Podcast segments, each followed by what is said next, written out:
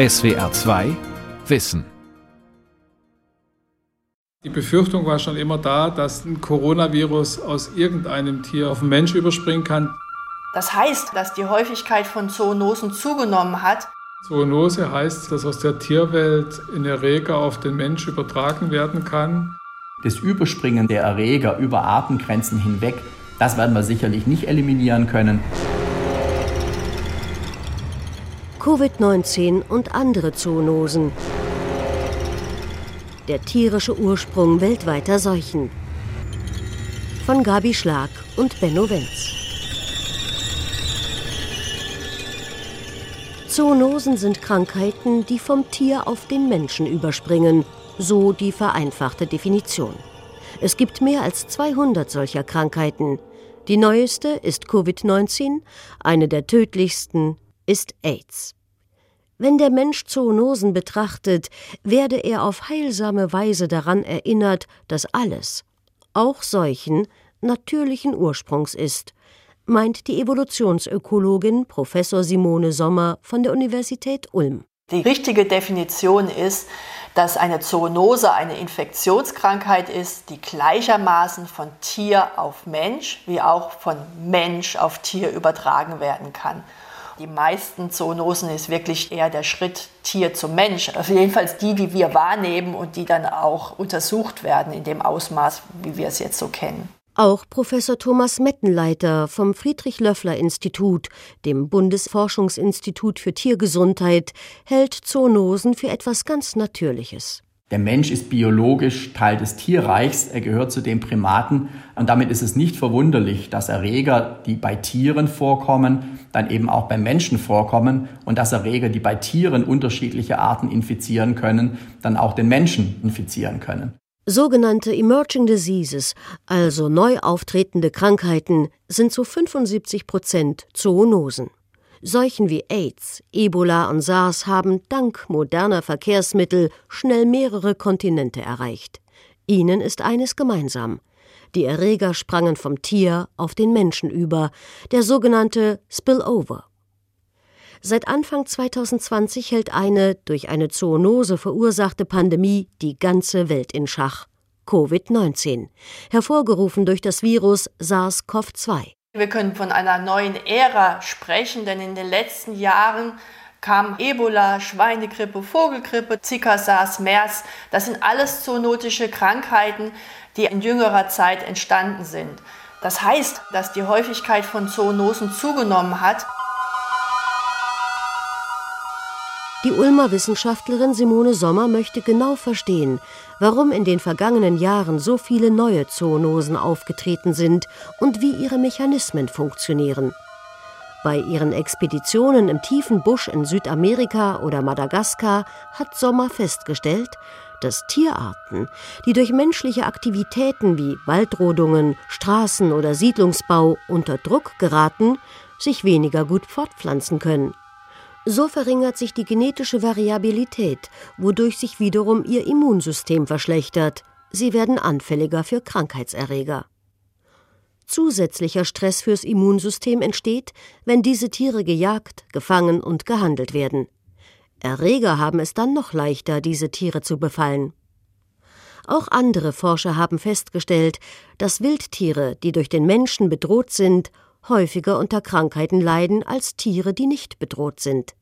Kommen Mensch und Tier dann in engen Kontakt, kann ein Erreger die Artengrenze überwinden und auf den Menschen überspringen. Unsere Weltbevölkerung ist inzwischen auf 7,8 Milliarden Menschen angestiegen und dadurch hat die Erde viele Kipppunkte erreicht. darunter ist auch der Verlust natürlicher Lebensräume und der Biodiversität. Und da der Mensch in immer weiter entlegene Regionen, wie zum Beispiel die verbleibenden Regenwälder Asiens oder Afrikas, Südamerikas eindringt, durch dieses Eindringen in die letzten natürlichen Lebensräume werden auch die Artengemeinschaften und die Artenhäufigkeiten stark verändert. Und als Folge dessen kommt der Mensch mit seinen Nutztieren und den Wildtieren immer näher in Kontakt und trifft so auf Erreger, für die er selber sein Immunsystem nicht angepasst ist. Das sieht auch Albert Osterhaus so, einer der wichtigsten Virologen weltweit und Direktor des Research Center for Emerging Infections and Zoonosis an der Tierärztlichen Hochschule Hannover. Es gibt bei den Tieren so viele verschiedene Viren, ja, die wir noch nicht kennen. Von verschiedenen Tierarten wissen wir, dass da hunderte, tausende Viren sind. Und ein von diesen Viren ja, kann die Speziesbarriere überqueren und dann bei Menschen kommen. Und wir wissen nicht, welches Virus es sein wird. Gemeinsam mit seinen Arbeitsgruppen entdeckte der niederländische Experte über 50 Viren bei Menschen und Tieren. Auch das SARS-CoV-1-Virus hat er mitentdeckt, den Vorläufer des aktuellen SARS-CoV-2. SARS brach 2002 in Asien aus, hat aber den Sprung auf die anderen Kontinente nicht geschafft. Osterhaus identifizierte auch das MERS-CoV, ebenfalls ein Virus aus der Corona-Familie, das die gefährliche Lungenkrankheit MERS hervorruft im Mittleren Osten auftritt und offenbar von Dromedaren übertragen wird.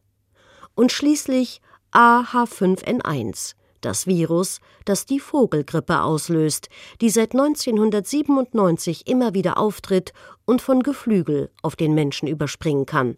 Und es kann wirklich morgen wieder passieren. Denn es gibt all diese Viren bei den Tieren und wir sind nur eine andere Tierart. Wir müssen ja wissen, wir müssen realisieren, dass wir aus dieser Welt stammen. Ja? Wir glauben, dass die ganze Tierwelt, dass wir überhaupt nichts damit zu tun haben, aber das stimmt nicht. Der Tiermediziner Osterhaus vertritt wie die meisten Zoonoseforscher den sogenannten One Health Ansatz. Die These, die Gesundheit von Menschen, Tieren und der Umwelt sind eng miteinander verknüpft. Es sind nicht nur Viren natürlich, sind auch Bakterien, sind Parasiten, ja. Da hat man die Umwelt, da hat man die Tierwelt und da hat man die Menschenwelt. Also wenn wir das wirklich beherrschen möchten in der Zukunft, dann müssen wir uns konzentrieren auf all diese drei verschiedenen Ebenen. Gefährlich wird es vor allem dann, wenn der Mensch auf Erreger trifft, an die sein Immunsystem nicht angepasst ist. Das passiert dort, wo er immer weiter in zuvor unberührte Regionen der Erde vordringt. Wer daraus schließt, Zoonosen seien ein Problem des Dschungels, der Tropen oder Asiens und Afrikas, der hat sich geirrt. Denn die nächste Pandemie könnte aus Europa kommen. Denn auch in Europa und natürlich in Deutschland werden wilde Tiere gejagt, getötet und verzehrt, in denen Erreger schlummern, die auf Menschen überspringen könnten. Davor warnt Professor Annemarie Käsbohrer vom Bundesinstitut für Risikobewertung. Es beschäftigt sich unter anderem mit Zoonosen, die über die Nahrung übertragen werden. Das Bundesinstitut wurde 2002 gegründet und berät die Bundesregierung wissenschaftlich in Bezug auf Lebensmittelsicherheit. Es gibt immer irgendwelche Erreger, die im Zweifelsfall der Mensch über das Lebensmittel aufnehmen kann. Das betrifft auch Wildtiere, das betrifft Wildschwein, das betrifft Hase, das kann auch Bären betreffen. Die Liste von Viren, Bakterien und Parasiten, die Menschen nach dem Kontakt mit Wildfleisch krank machen können, ist lang.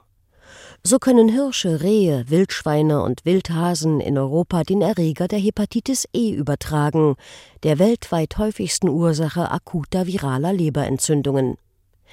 In bis zu vier Prozent der Fälle verläuft die Erkrankung tödlich. Auch Menschen können einander anstecken. Das geschieht nicht wie bei Covid-19 durch Tröpfchen, sondern durch Schmierinfektionen, entweder mit infiziertem, nicht durchgegartem Fleisch oder durch unmittelbare Kontakte zwischen Menschen. Professor Annemarie Käsbohrer nennt ein weiteres Beispiel. Wenn wir zu den gefährlichen Zoonosen gehen, müssen wir natürlich ganz klar Listeria nennen, Listeria monocytogenes. Da sehen wir immer wieder schwere Erkrankungen mit auch Todesfällen und letztendlich auch zum Teil über die letzten Jahre eine ansteigende Tendenz Listerien sind Bakterien, die von Wild, aber auch von Nutztieren übertragen werden und durch mangelnde Hygiene in Fleisch und Milchprodukte gelangen können. Erkrankte entwickeln Symptome ähnlich einer Magen-Darm-Grippe. Hinzu kommen gefährliche Viruserkrankungen wie durch den Tollwuterreger. Dieses Virus ist in Europa nicht vollständig ausgerottet und kommt in Fledermäusen, Waschbären, Dachsen oder Füchsen vor. In Deutschland sind Ansteckungen in den letzten Jahrzehnten zwar selten geworden, dafür beträgt die Todesrate fast 100 Prozent.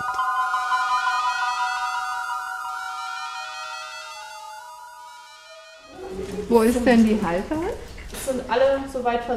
Die Tierklinik der Freien Universität Berlin, Abteilung Kleintiere. Den möchte ich noch mal sehen. Der muss noch mal kommen. Wegen der Corona-Regeln halten sich die Besitzer von kranken Hunden und Katzen nicht im Wartezimmer oder in der Empfangshalle auf, sondern warten draußen vor der Tür, bis sie einzeln hereingebeten werden. Kommen Sie bitte mit. Hallo, Einmal umdrehen. Die Leiterin der Tierklinik, Dr. Barbara Kohn, untersucht gerade einen schwarzen Labrador. Mach mal Sitz. Super. Der Verdacht? Eine zoonotische Erkrankung, die Leptospirose. Der hat einen Nierenschaden und das klären wir ab.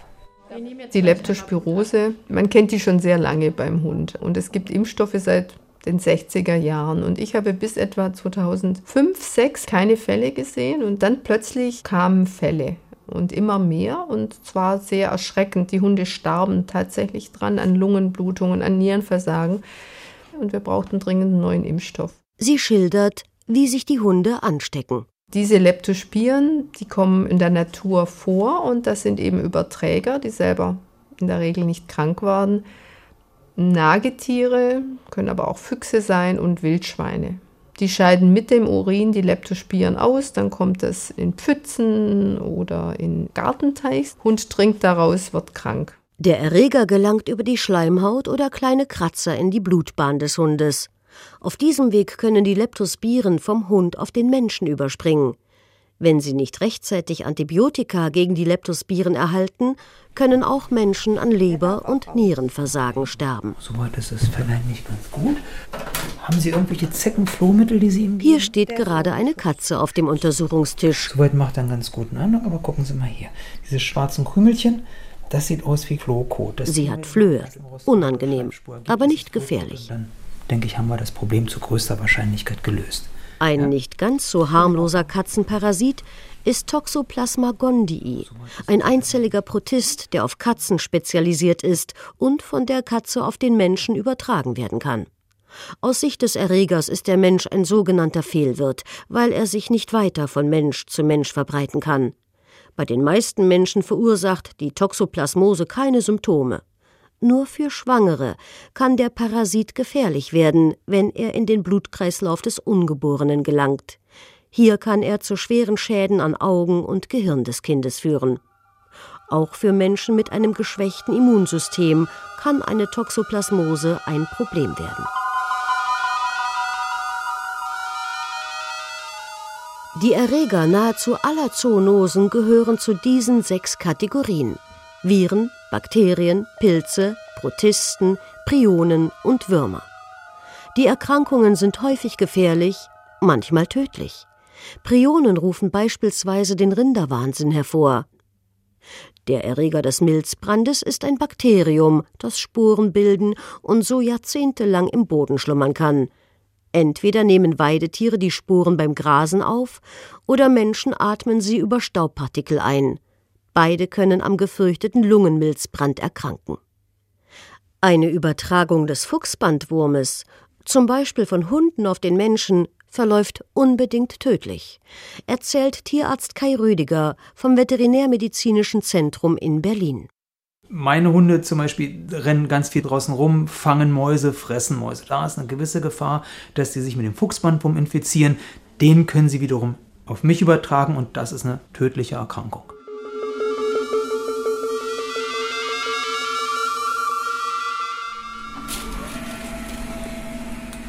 Das Friedrich-Löffler-Institut, kurz FLI, auf der Ostseeinsel Riems betreibt eines von vier Hochsicherheitslaboren in Deutschland. Auf vier Sicherheitsstufen widmet sich das Institut gefährlichen Erregern. Im Mittelpunkt der Arbeiten des FLI stehen die Gesundheit und das Wohlbefinden landwirtschaftlicher Nutztiere und der Schutz des Menschen vor Zoonosen.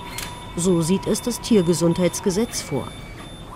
Professor Thomas Mettenleiter ist der Präsident des Friedrich-Löffler-Instituts. Es ist in der Tat auch so, dass wir in den letzten 30, 40, 50 Jahren viele bedeutende zoonotische Infektionen aus unserem Nutztierbestand hier in Mitteleuropa und ganz speziell in Deutschland eradiziert haben. Eradizieren bedeutet, einen Krankheitserreger vollständig aus einem Organismus oder einer Population zu eliminieren. Da gehört zum Beispiel dazu die Rindertuberkulose oder auch die Brucellose oder auch der Rotz, also alles bakterielle Infektionen, die noch lange nach dem Zweiten Weltkrieg auch Infektionen bei Menschen mit zum Teil unbehandelt tödlichem Ausgang hervorgerufen haben. Die Infektionskrankheiten Brucellose, Rotz und Rindertuberkulose sind Tierkrankheiten, die bei Menschen zu schweren Entzündungen der inneren Organe und der Atemwege führen. Aber das komme heute so gut wie nicht mehr vor sagt der Vizepräsident des Friedrich-Löffler-Instituts, Professor Franz Konrads. Das heißt, wir bekommen hin und wieder mal ein Tier ins Land, in der Regel über Verbringungen aus anderen Ländern oder Importe. Aber eigentlich sind wir davon frei und das Gleiche gilt auch für die Brucellose. Da sind wir frei und das zeigt also, dass solche Konzepte, Tierbestände zu überwachen, im Hinblick auf ihre Gesundheitssituation da ganz gut funktionieren. Trotz aller Vorsichtsmaßnahmen kommt es immer wieder vor, dass Erreger von Wildtieren die Nutztierbestände infizieren, mit dramatischen Folgen. Wird das Influenzavirus H5N8 in einem Putenmastbetrieb mit 40.000 Tieren nachgewiesen, müssen alle Tiere getötet werden. Wie groß schätzt Franz Konrads die Gefahr ein, dass eine weitere Pandemie durch eine Zoonose hervorgerufen wird? Ich glaube, dass das wieder passieren wird, wenn wir Menschen nicht unser Verhältnis zu Tieren überdenken, wie wir mit Tieren umgehen. An der Schnittstelle zwischen Mensch und Tier üben wir im Moment einen Selektionsdruck aus, der dazu führt, dass bestimmte Erreger einfach mal ausprobieren, ob man nicht mal den Wirt wechseln kann. Und dieser Wirtswechsel muss aber nicht notwendigerweise in Ostasien passieren. Das kann auch an anderen Stellen passieren, in Afrika. Aber ich will auch nicht ausschließen, dass sowas im Extremfall mal bei uns passieren kann.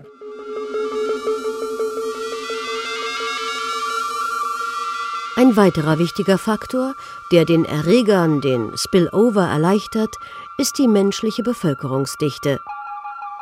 Wenn sich ein solcher Übersprung eines Krankheitserregers vom Tier auf den Menschen in einer Region mit hoher Bevölkerungsdichte ereignet, dann passiert bei den Menschen unter Umständen das, was eben auch bei der Massentierhaltung passieren kann. Dass nämlich dieser Erreger versucht, sich von Mensch zu Mensch weiter zu verbreiten. Und da ist dann noch die globale Mobilität. Jeder Mensch kann nahezu jeden Ort auf der Erde erreichen und das oft sogar innerhalb der Inkubationszeit der Erreger. Das heißt, wenn der Mensch einen solchen Erreger in sich trägt, merkt er noch nicht, dass er sich angesteckt hat. Er ist symptomfrei, aber infiziert und trägt ahnungslos den Erreger immer weiter. Verhältnis Mensch-Tier, Bevölkerungsdichte und globale Mobilität. Das sind die Rahmenbedingungen, die die Entstehung von zoonotischen Pandemien wie Covid-19 befördern. Die größten Probleme in der Bekämpfung von Zoonosen bereiten die Viren. Sie durchlaufen eine schnelle Evolution, sprechen nicht auf Antibiotika an, sind häufig schwer fassbar und ausgesprochen wandlungsfähig.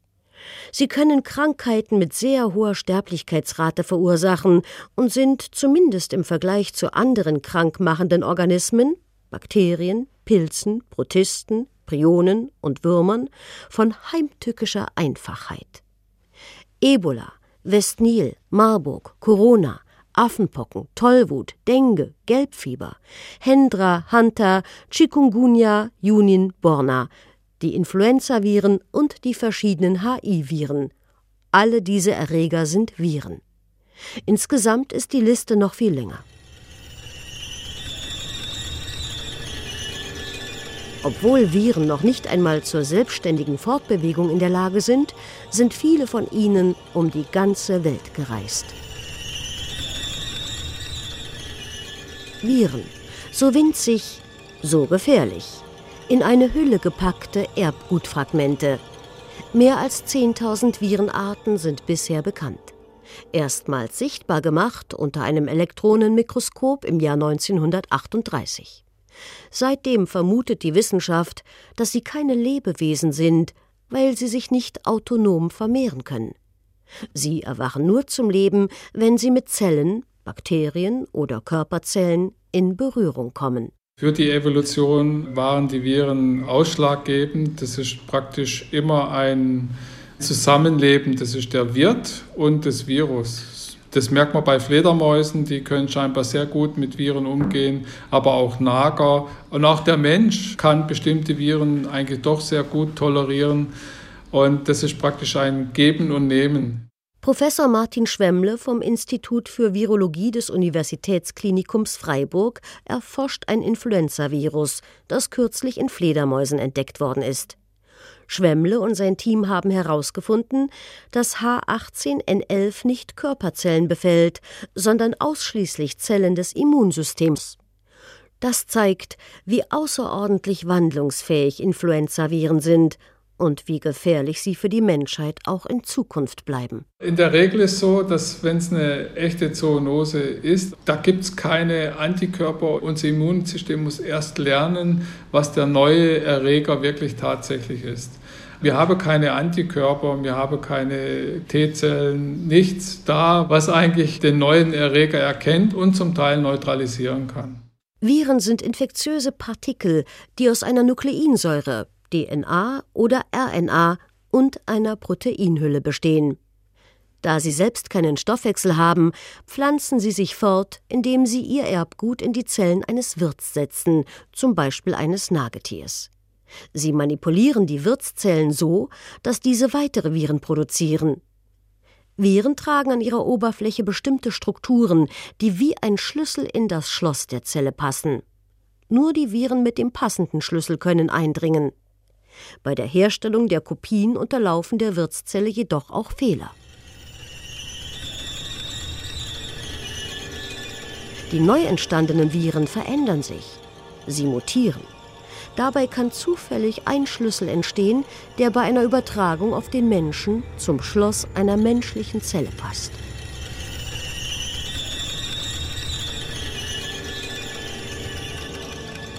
Damit ist die Artenschranke überwunden. Eine Tierinfektion wurde auf den Menschen übertragen.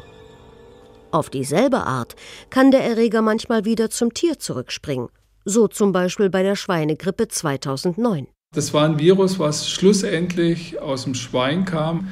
Aber man weiß mittlerweile, das Influenzavirus hat acht Genome und dass diese Genome zwischen den Influenzavirusstämmen ausgetauscht werden können und dieser Austausch, der hat schon früher stattgefunden. Ursprünglich hat der Mensch das Schweine mit humanen Influenzaviren infiziert, und dann kamen noch Infektionen mit Vogelinfluenza dazu. Diese Viren mischten sich dann mit den Schweineinfluenzaviren, und aus dieser Mixtur im Schwein ist 2009 eine Konstellation entstanden, in der Viren vom Typ H1N1 es geschafft haben, wieder auf den Menschen überzuspringen und dann als Schweinegrippe um die Welt zu gehen. Lustigerweise ist so, das ging auf den Mensch über und hat sich dann als Pandemie im Mensch durchgesetzt. Zum Glück war diese 2009-Pandemie eigentlich nicht so verheerend wie die 1918-Pandemie. Aber auch diese Viren vom Mensch gingen wieder zurück ins Schwein. Also das Schwein wurde auch vom Mensch infiziert. Und jetzt sieht man im Schwein diese humanen Influenza-Viren zirkulieren, die sich wieder mit den Schweineviren austauschen können. Und da wird wieder heftig gemischelt und da kann man dann warten, was das nächste Virus dann wäre. Da die Viren ja an den tierischen Organismus angepasst sind, finden sie im Menschen meistens ungünstige Bedingungen vor. Zu wenige Zellen, die sie befallen können. Und oft können sie einen Menschen zwar krank machen, aber sie finden noch keinen Weg, wie sie von Mensch zu Mensch überspringen können. Ein komplizierter Vorgang, erklärt Professor Alice McCarty, Bioinformatikerin am Helmholtz Infektionszentrum in Braunschweig. Das Virus muss replizieren können in dem neuen Wirt, also im Menschen, und es muss Mensch zu Mensch übertragbar sein. Und was genau für diese beiden Dinge verantwortlich ist, ist eine sehr wichtige Frage. Das ist aber bei Grippe auch noch nicht vollkommen klar. Wahrscheinlich ist es so, dass es ein Zusammenspiel von verschiedenen Faktoren ist. Also, dass es Anpassungen braucht in den Oberflächenproteinen, aber auch in den internen Proteinen, weil eben die Replikation muss funktionieren und die Verbreitung. Dann sagt man, es ist Mensch zu Mensch transmissibel, es repliziert im neuen Wirt und dann kann es sich eben auch entsprechend schnell ausbreiten. Alice McCarty arbeitet an einem Prognoseverfahren, um für die nächste Grippewelle vorherzusagen, welche Varianten des Influenzavirus sich durchsetzen werden. Denn wer das weiß, kann schnell und effektiv einen Impfstoff herstellen. Dazu verwendet McCarty keine Pipetten oder Kulturschalen, sondern ein Computerprogramm. Sie hat es mit Gendaten bekannter Virenstämme gefüttert und ihm beigebracht, erfolgreiche von weniger erfolgreichen Varianten zu unterscheiden. Wenn sie das Programm auf die aktuellen Influenzastämme ansetzt, kann es tatsächlich im Voraus die erst in einem Jahr kommenden Influenzaviren vorhersagen.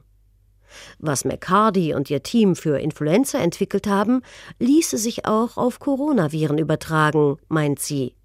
Vielleicht kommt die Waffe gegen spätere Wellen von Covid-19 also nicht aus dem Labor, sondern aus dem Computer? Die Wissenschaftler wissen inzwischen sehr viel über Zoonosen. Sie haben sich zu nationalen und weltweiten Forschungs- und Pharmaverbünden zusammengeschlossen, um ihr Wissen zu teilen. Trotzdem konnten sie den Ausbruch der Zoonose Covid-19 nicht verhindern. Was also tun? Manche schlagen vor, möglichst alle im Tierreich zirkulierenden Erreger in einem gigantischen Katalog zu erfassen, um sich so auf die Zoonosen vorzubereiten, die in Zukunft entstehen könnten. Alice McHardy hält das nicht für praktikabel. Man kann nicht gegen jeden möglichen Erreger einen eigenen Impfstoff produzieren. Ich glaube, das wäre einfach nicht machbar. Es gibt unheimlich viele verschiedene Viren. Also die Diversität ist so hoch und sie können auch sich so schnell verändern. Es ist ein vielversprechender Ansatz, dass man versucht, breiter wirkende Impfstoffe zu entwickeln, die dann idealerweise vor Erregergruppen schützen. Also in die Richtung könnte es Sinn machen, wirklich in die Forschung zu investieren. Tatsächlich arbeiten weltweit viele Forschergruppen daran, universelle Impfstoffe und Medikamente zu entwickeln, die nicht nur gegen eine Art Erreger wirkt, sondern gegen eine ganze Virenfamilie. So geschieht es auch im Kampf gegen die Familie der Coronaviren, die mit SARS, MERS und Covid-19 drei neuartige Zoonosen über die Menschen weltweit gebracht haben. Die Entwicklung von Therapien gegen Zoonosen dauert manchmal Jahre, wenn nicht Jahrzehnte, und ist nicht immer erfolgreich. Im Fall von AIDS gibt es zwar Medikamente, aber ein Impfstoff ist seit mehr als 30 Jahren noch immer nicht gefunden. Und wann Medikamente die Symptome von Covid-19 lindern und ein Impfstoff gegen diese Lungenkrankheit schützen wird, ist derzeit völlig offen. Die Welt verstehen. Jeden Tag. SWR2 Wissen. Manuskripte und weiterführende Informationen zu unserem Podcast und den einzelnen Folgen gibt es unter swr2wissen.de.